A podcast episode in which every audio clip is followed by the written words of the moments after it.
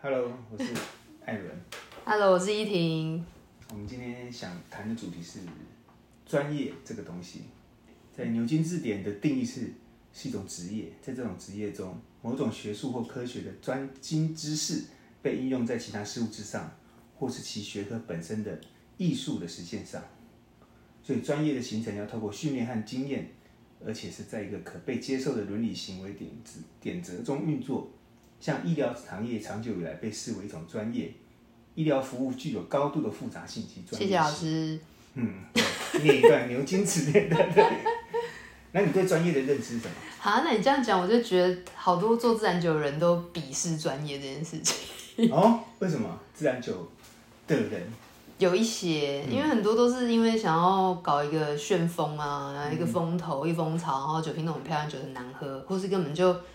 直接打开爆炸啊，就是那种没有微生物没有控制好，所以很多是那种年轻人，或是半夜出家，或是资金不够来做。所以对于那些你知道很认真学葡萄酒，到世界各地实习，然后知道什么样的酒、什么样的酿造过程，可以好好的不让这些微生物发展。嗯对，就是你知道，好几百年这些工艺，它一定有它存在的价值。那你今天一个自然酒出来，就打趴人家，嗯就是瞧不起人家，或者是画地就哦，我们只喝自然酒，就是我觉得是很不专业的事情。不管是呃，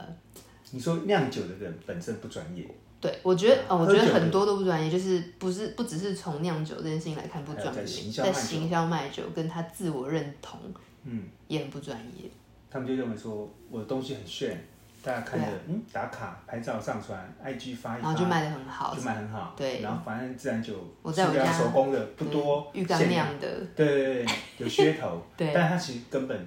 他没有受过专业的对啊训练。或者是有，可是过水，或者是没有很长的时间这样。有些可能是，譬如说他可能是，他可能真的很有天分，酿出来的东西真的很厉害，嗯，但这个应该也算是少数。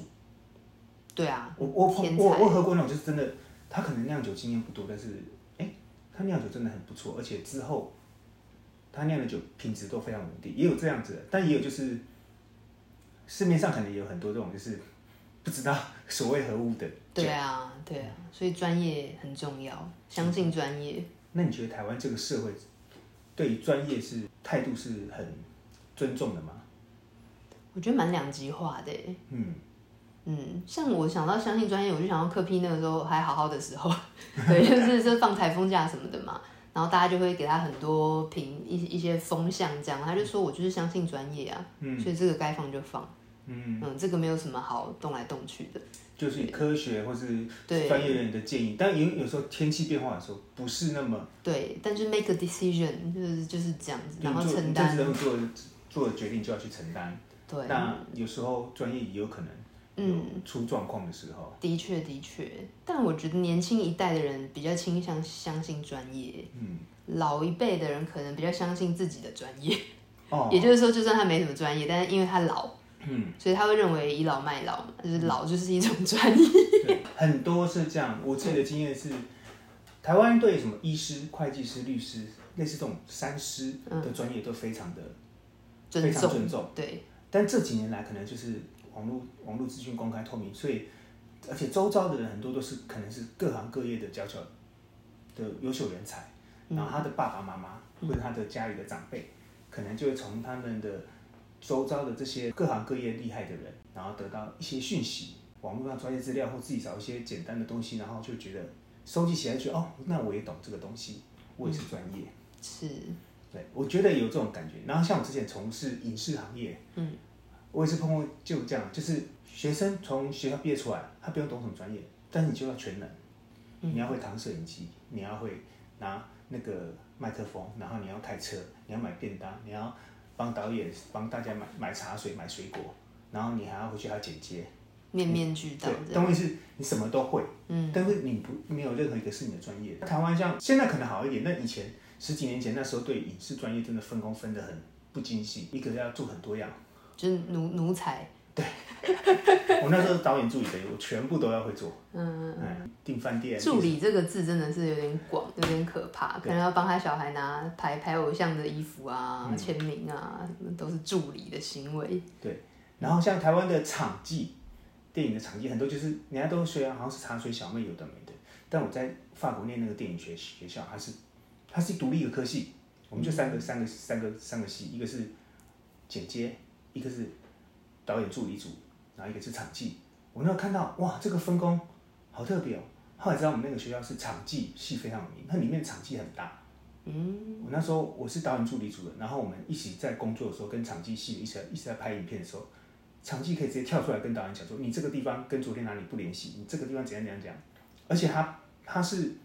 很有力量说话的人，而不是像台湾印象中那种插嘴小妹偷偷跟导演说，哎、这个这个这个啊，哦，就唯唯诺啊诺那样。但可在那在法国那个是场记是还蛮大的，因为它可能是很重要一个专业因素去影响整个电影很多细节是不是够准确。嗯，所以所以欧洲是不是对于艺术这种会比较分工专业？至少我认识在影视产业，他们对这个分得非常细，就是助呃导演助理或是什么呃那个摄影机。摄呃摄影摄影师或者摄影助理，他们都有各各各自该做的事情。嗯，他可能一个 team 团队出来就是十几个十几个人，但每个人可能要做做的事看起来好像就少少的，然后可是台湾团队一出去可能人就四五个，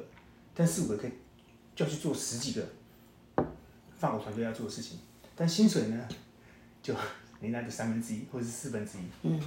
我我我有听杨紫琼讲类似的过去的这杨紫些，琼对哦，对你对说刚拿那对个对对哦对，奥斯卡，马的多重宇宙，对啊对啊，就是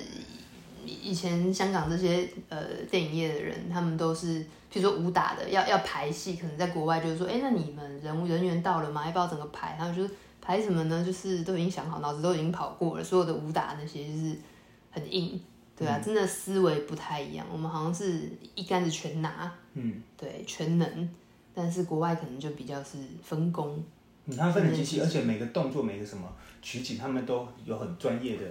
专业的，就写脚本的，或是写分镜表，那个人都不一样。所以你看电影后面噼啪跑出来一堆，我们几千 个人，对那个专业，然后看完几千个工作人员名单，你才能看到彩蛋嗯，之类的。所以他们对这个其实是非常重视的。那台湾现在应该慢慢有这样的趋势，但是以我们自己在葡萄酒这个行业来讲，观察，你开一间葡萄酒专卖店，跟你进口葡萄酒，你需要任何专业吗？加减还是要，但是政府有规定，你一定要但是如果你你你很愿意想做，然后运气不错活得下去，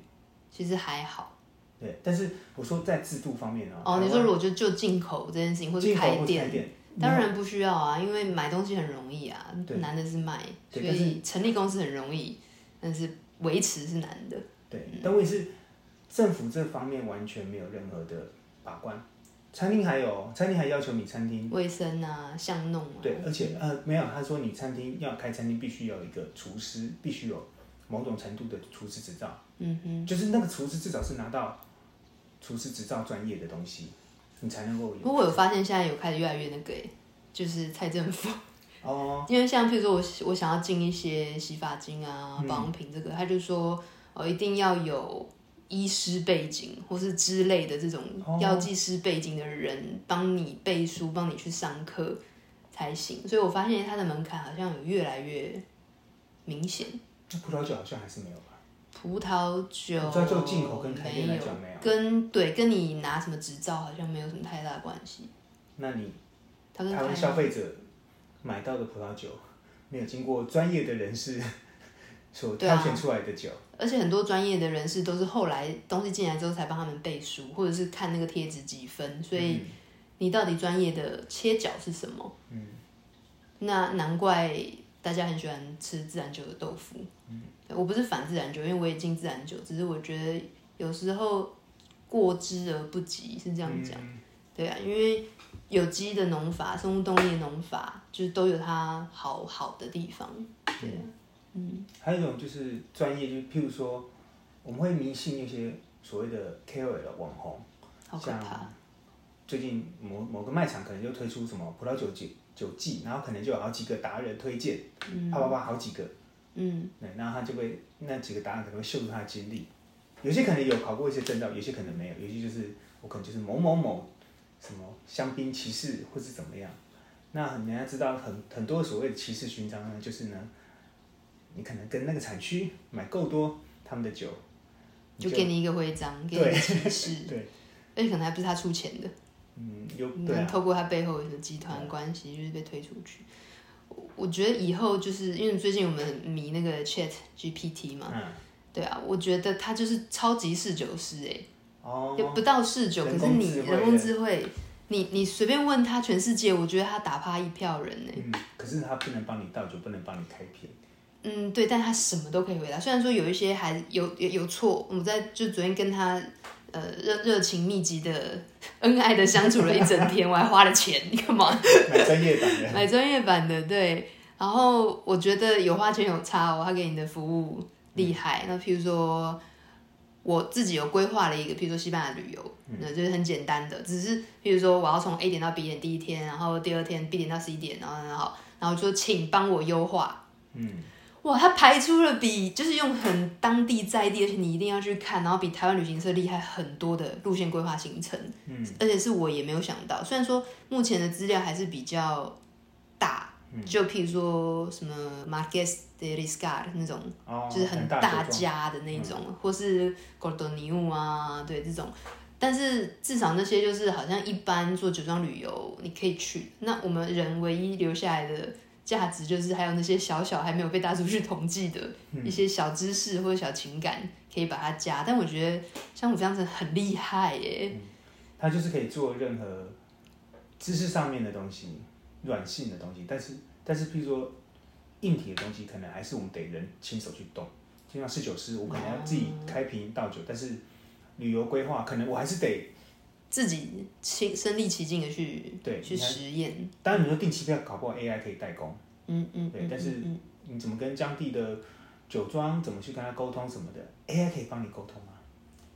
嗯，它但可它肯定都帮你翻译啊、但当地的酒庄可能也不想要跟就是人工智慧说 话不会一般的人讲话，就是说你就直接上网查。哦，对，那我有时候问那个 AI，然后说那这间酒庄的票价啊什么什么，然后多少，然后他就如果版本比较不好的话，他会回说呃建议您可以直接上网搜寻，然后官网都会有详细的资料。然后我想说我就我就直接回说我就是要问你，然后他就好偷懒哦。真的、啊、真的、啊，然后他 真的会讲哎、你说那个接待人员啊，就 AI 啊，哦 AI 会讲哦，他就会说，嗯，好的，那这这是我这不见得是最精准的资料，但是是过去什么叭叭叭叭叭，哦因为他的数据只有到二零二一的九月，哦。对，所以譬如说我问他说，哎、买今专业天版才在二零二一九月哦，所有的都到二零二一九月，我不知道是不是发生什么事情让这个 data data 资料收集被 bug 就是 block 住了，对，但是就是都或许或许大家有有知道可以再再留言给我们，嗯对，所以反他正不知就是道看乌俄战争发生吗？不知道。真的吗？我嗯们倒是可以试 看，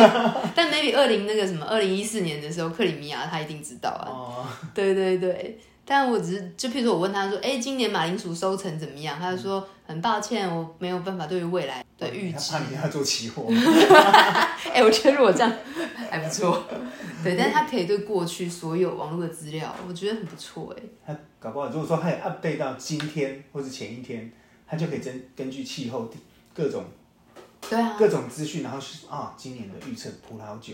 葡萄会怎么样？而且会怎么样非常精准哦，连酒精度我觉得都可以预测出来。对啊，然后值不值得买，年份好不好，哪一个国家，哪个产区。而且可以他说我想做出一瓶什么什么样风味的，譬如说可以媲美 h o m a n i County 风味的1987年的 h o m a n i County 的酒，嗯，他可能可以给一些配方，有可能，然后就人工调配出来。对我我昨天就问他说，葡萄酒跟人工智慧的关系是什么？他就说关系可大了呢。然后 我就说真的假的？对，然后就说我就现在回想起来，的确就是，譬如说我们在测量，呃，譬如说葡萄的地啊，那个地的土质啊，哪边是怎么样，哪边是怎么样，或是哪里的水分怎么样。然后我就回想到，我的确有进一个酒庄，它是非常走生走生物动力的自然酒路线，但是他我一进去找他，他就一直跟我讲说他们使用了大量的科技，然后我那时候一听觉得超违和的，对，然后他就说科技是使用在土质的分析，哦，对，所以他们就有很多很漂亮的那种土质的 map，然后就写说这一边这一块土质是百分之多少的什么什么，然后深度多深，然后坡向怎么样怎样怎样，所以适合种什么品种 A 品种 B 品种，所以它是用土质在种不同的品种，然后再混，就有一点葡萄牙 style，因为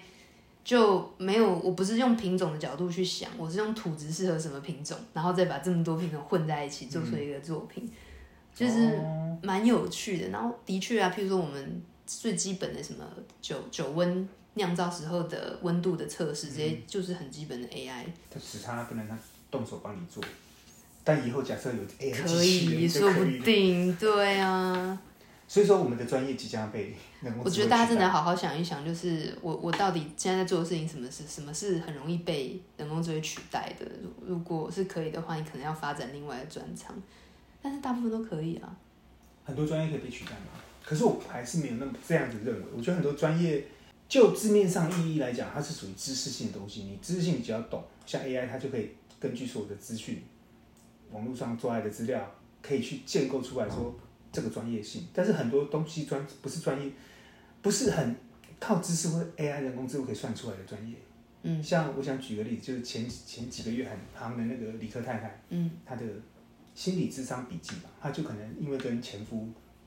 离婚，然后发生精精神上状况，她所以她就去就去做心理智商，然后她上了好像一两百个小时的心理智商课之后，她觉得哎、她很有心得，她想成为，她想说以过来人的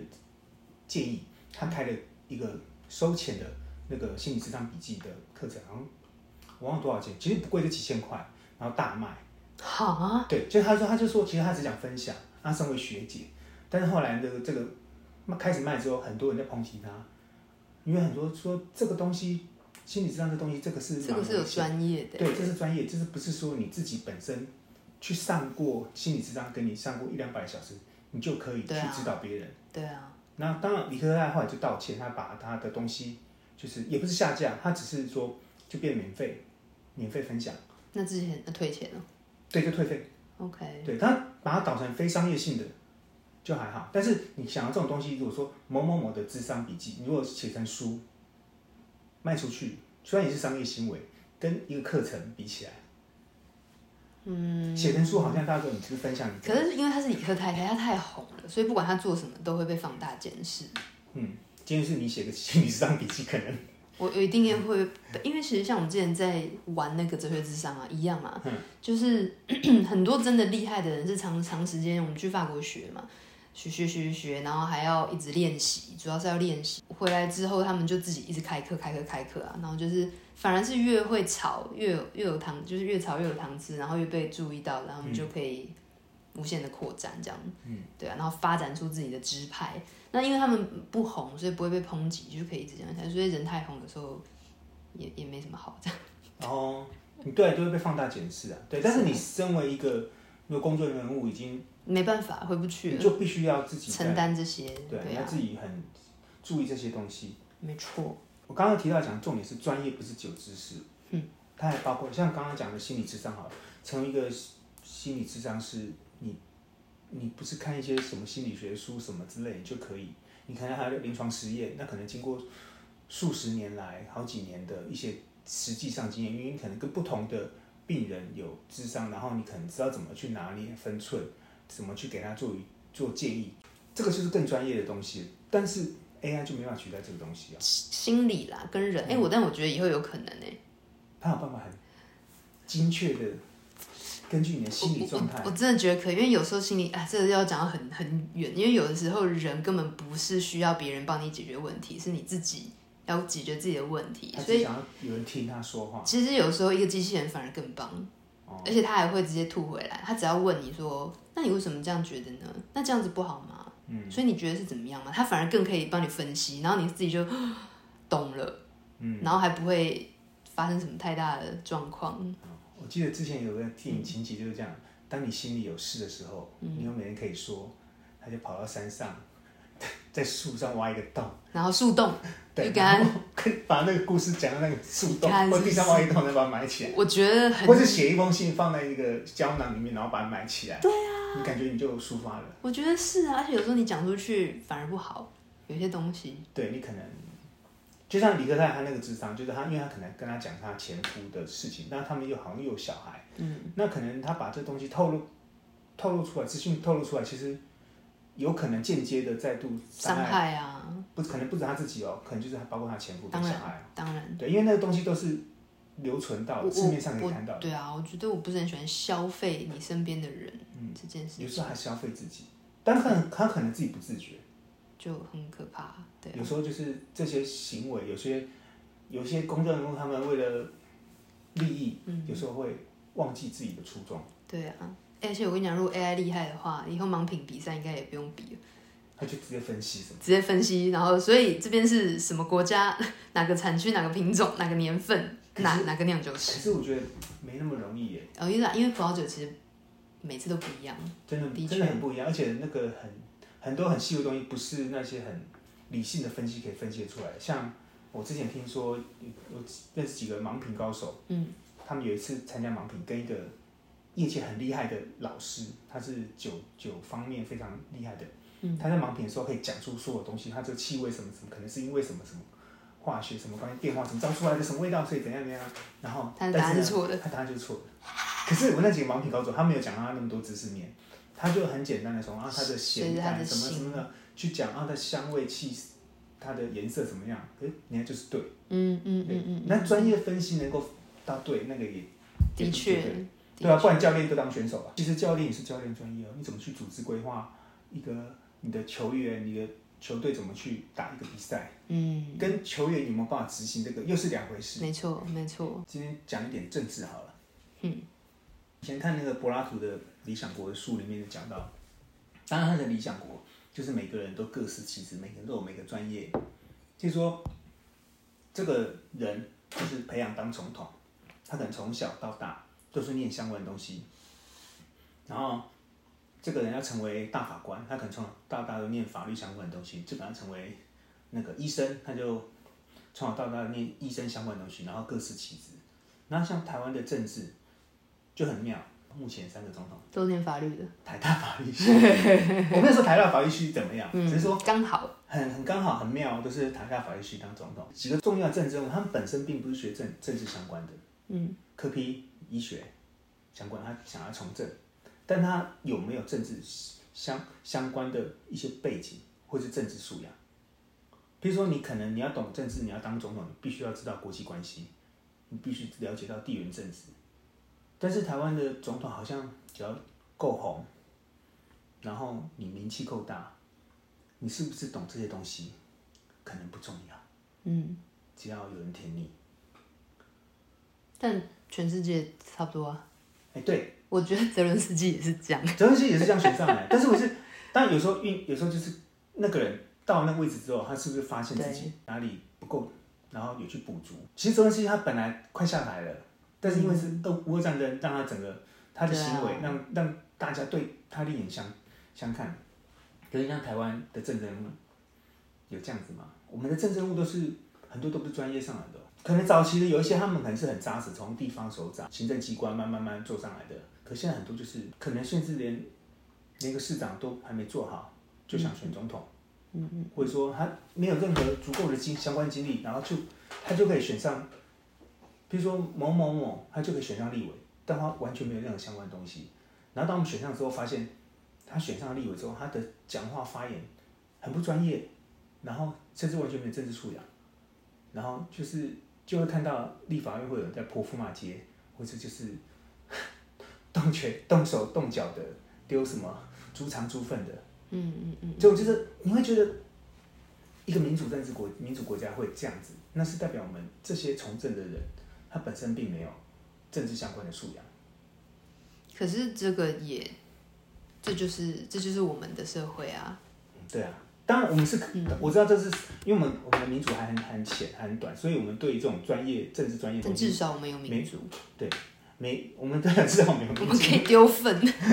对，有人丢都不能丢，对啊，我们至少可以抗议。但是问题是，当然是在学习的过程当中，只是说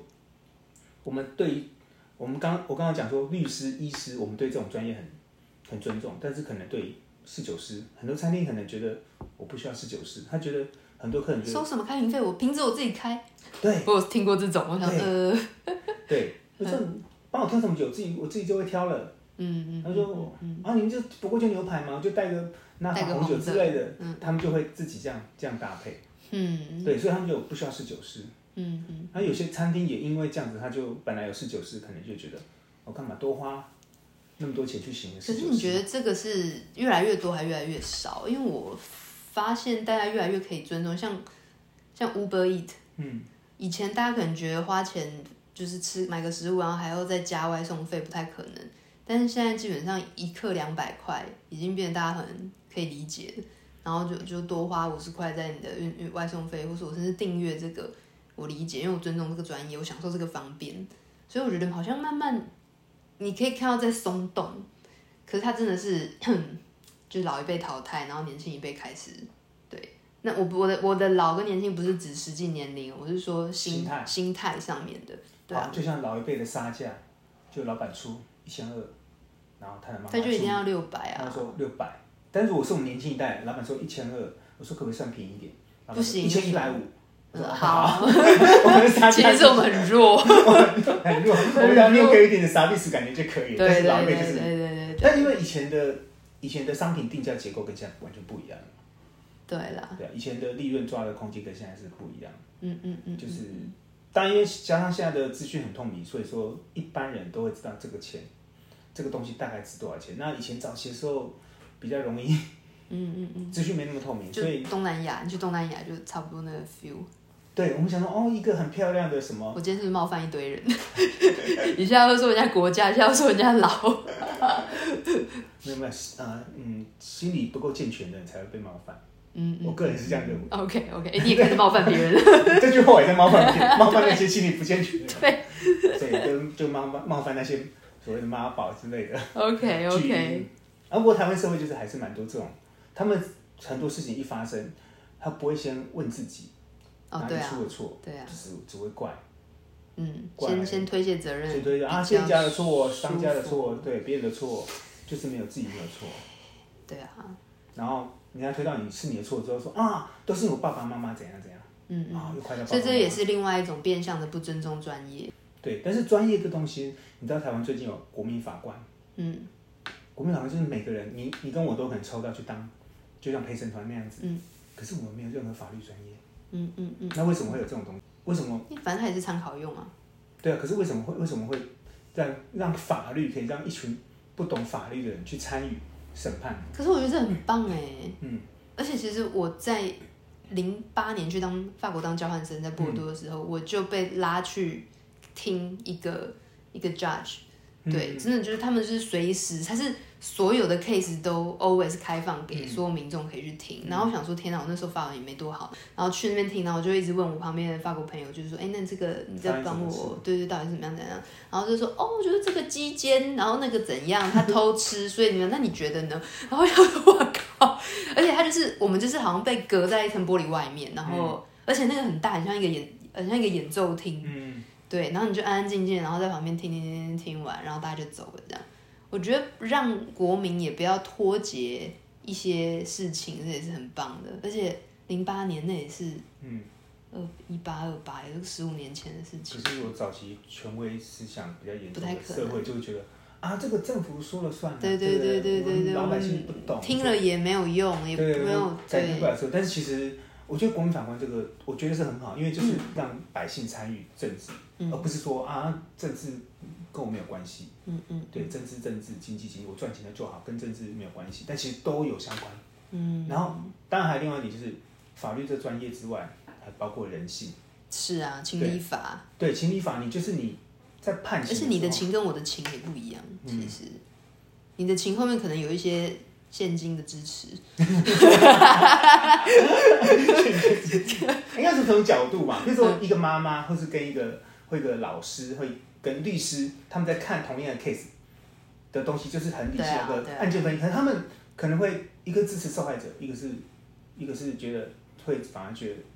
觉得你这受害者自己有哪里有问题，所以才会变受害者，嗯嗯嗯就会就会有这样的不同的角度去分，去认为说，哎，这个案件的会给予的评断，所以我觉得人性很重要，因为你可能专业法律是这样，认为是你可能还需要一点人性的东西去支持。嗯，但那个 AI 就有人性吗？ 哎、我可以问问看他，来啊那来现在来，问嗯你想要问他有什么问题？我现在可是有专业版的，专专业哈、有人说那个专家不过是一群训练有素的狗。狗对，所以 ChatGPT 你是狗吗？然后你问一下，他他一定会回答，我都知道他回什么。我只是一个理性分析的语言工具。 请问你是训练有素的狗吗？好，请他说不是问你是 是哦？那我觉得就很可怕，因为他开始幽默了。哦有素的狗吗？对它，它可以幽默，你可以叫它讲笑话。他说不，我不是一只狗，我是一个基于 GPT 三点五架构训练的大型语言模型，可以使用自然语言处理技术来回答和生成文字内容。你可以问它说：“你知道我们人类在说你是狗是怎样的意思吗哦，他知道哎、？”它这样吗？他说，而且很长哦。人类骂人是狗含义他不是很清楚，但可能有不同的解释。一种可能是贬低的方式，暗示被骂的人与狗相似，或者是有不好的品质或行为，缺乏纪律、卑鄙或什么愚蠢。但是这种说法是不公平跟不恰当，因为侮辱狗，狗是一只忠实和值得被尊重的动物，和人类有密切关系，很厉害吧？厉害哦，它可以讲笑话。他还讲坏话，还反讽你，然后还教育你。那你可以用请它用单身狗讲一个笑话吗？好，请你用单身狗讲一个笑话。当然，我看一下好不好 笑。为什么单身狗总是躲在角落里自怨自艾呢？因为它们不会狗嘴里吐不出象牙。不好笑啊，就笑点在哪里？还是我们境界不到。不是、啊、我我连接不起来，单身狗狗嘴吐不出说象牙。在角落里面自怨自艾，对啊，跟象牙有关系吗因为他们不会狗嘴里。我我听不懂， ？I can get your 我 point。笑不出 来，很抱歉。 哇，他教我什么是幽默感他呢、可以叫我们欣赏我们他是说幽很默抱感。歉，笑话没有引起你的笑声。幽默感是一种很人、